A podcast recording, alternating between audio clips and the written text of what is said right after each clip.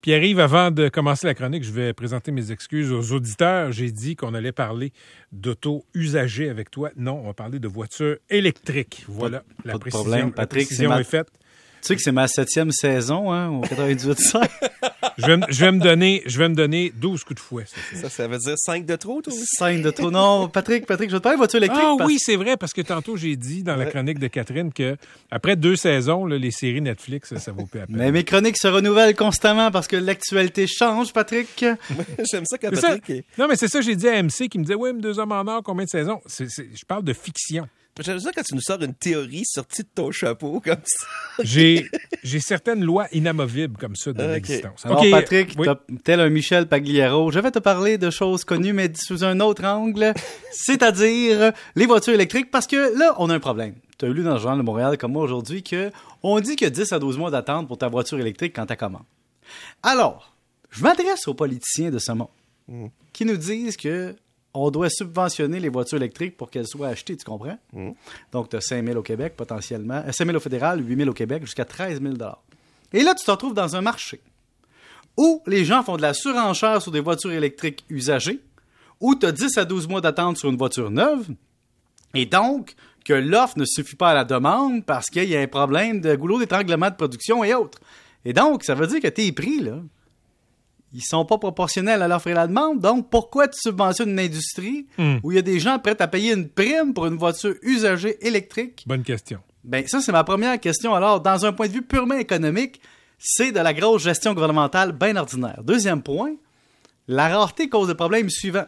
Là, tu as du monde qui peuvent acheter une voiture électrique neuve, pogner les subventions fédérales provinciales, la sacrer sur le marché usagé, puis faire de l'arbitrage, garder une subvention pour soi. On ne donne pas de trucs aux gens. Aller vendre ça en Ontario, name it. Je donne un exemple. Aujourd'hui, j'ai vu. Ça, ça, aller vendre ça en Ontario, c'est un vieux truc, par exemple. Hein? Ouais, mais là, le vieux truc, quand tout le monde en veut, c'est encore pire. Patrick, une Volkswagen ID4 aujourd'hui sur euh, Kijiji. Hum, combien? En vente, 69 999. Le gars dit dans l'annonce Je vends mon Volkswagen en neuf.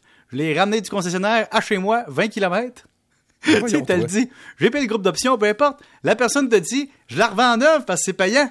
Tu comprends-tu comment on est rendu là? C'est pour ça qu'il y a de la Tesla usagée à vendre. Ouais, ben, Tesla avant de l'avoir en hiver, parce que c'est une autre game. D'ailleurs, sans faire de lien avec M. Trudeau puis Elon Musk qui traite M. Trudeau de.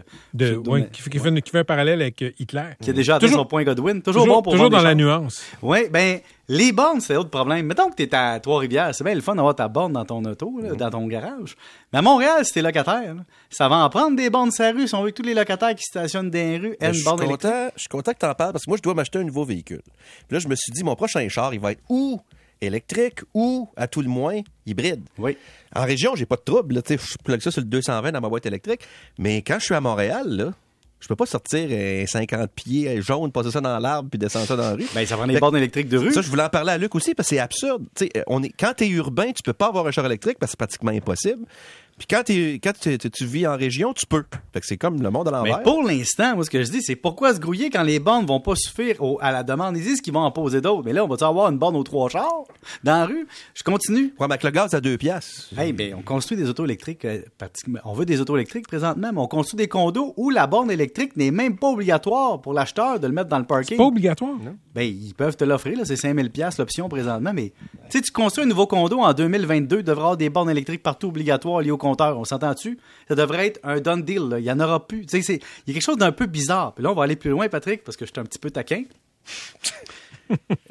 Disons que les voitures électriques, on en veut, l'offre ne suffit pas à la demande et tout ça.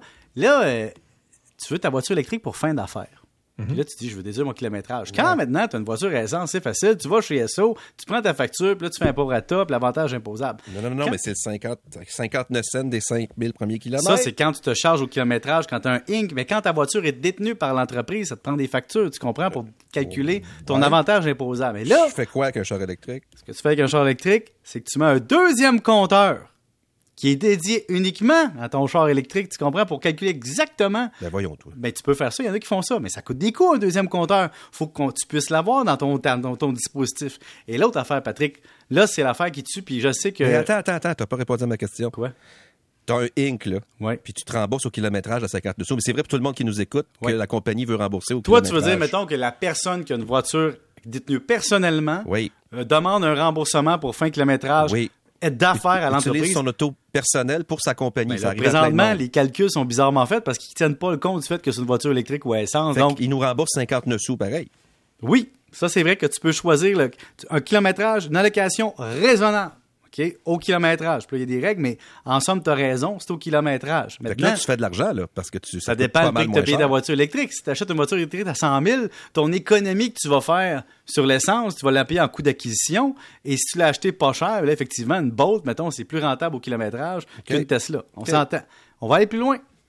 Là, là, tout ça, cette belle folie-là, c'est belle fun. Là. Puis là, moi, je suis pour ça. Tu sais que je suis vert foncé, hein, MC. Ben oui, tu es J'étais un ancien candidat du Parti vert. J'étais un Luc Ferrandez de la comptabilité Combien, verte. combien de votes t'avais eu, d'ailleurs? Euh, je vert? sais pas, c'était 6-7 C'était, va voir, va voir à Verdun, là, l'île des Sœurs. Mais Non, il va pas voir. c'est- Euh, hein, c'est les... D'ailleurs, t'étais là, hein, je te le dis à chaque fois. Je là. m'en fous. je- J'ai une photo de toi au Rassemblement des ouais, c'est Verts cette année-là, beau. avec moi, mais tu t'en souviens pas. Non. Parce que dans ce temps-là, tu me parlais pas.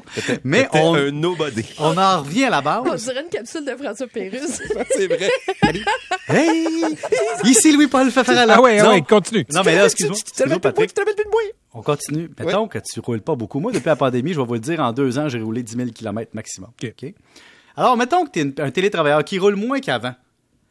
T'as bien beau te dire, te faire dire par ton voisin que ça te prend une voiture électrique, puis que tout le monde te convainc, puis rouler électrique veut te battre, là, Les voisins forains, là. Ouais. Là, tu te mets à calculer, tu te dis, bon, on a 2000 pièces d'essence par année. Mhm. Est-ce que je m'achète un autre char ou je garde le mien jusqu'à temps qu'il soit mort?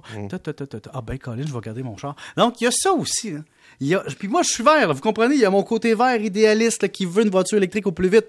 Puis chaque fois que je sors ma calculette puis que j'ai mon auto dans l'entrée, je me dis, ouais, je vais attendre. Donc, je trouve qu'on vend beaucoup le parfait, puis on envoie beaucoup de signaux imparfaits.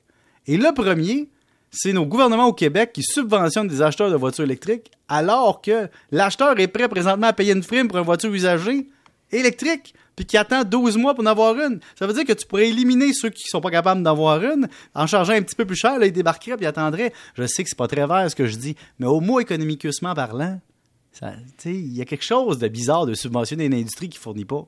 Je sais pas si je suis tout seul à penser ça. Mais il y a quelque chose. Puis la borne électrique au coin de ma rue est toujours occupée. Là. Donc, si tout le monde dans la rue a une voiture électrique, on a un problème. Parce que le locataire du deuxième, lui, il n'a pas un garage qui a accès. tu sais. Qu'est-ce que tu fais? J'ai des questions, Patrick. Hein? Conclusion? Si t'es Ben- locataire, t'es dans le trou. Oui, j'ai des questions. Alors, Louis-Paul Fafarala vous laisse là-dessus. Bonne réflexion sur votre voiture électrique. On se retrouve lundi. Merci. Salut. Au retour, la chroniqueuse politique Hélène Buzetti.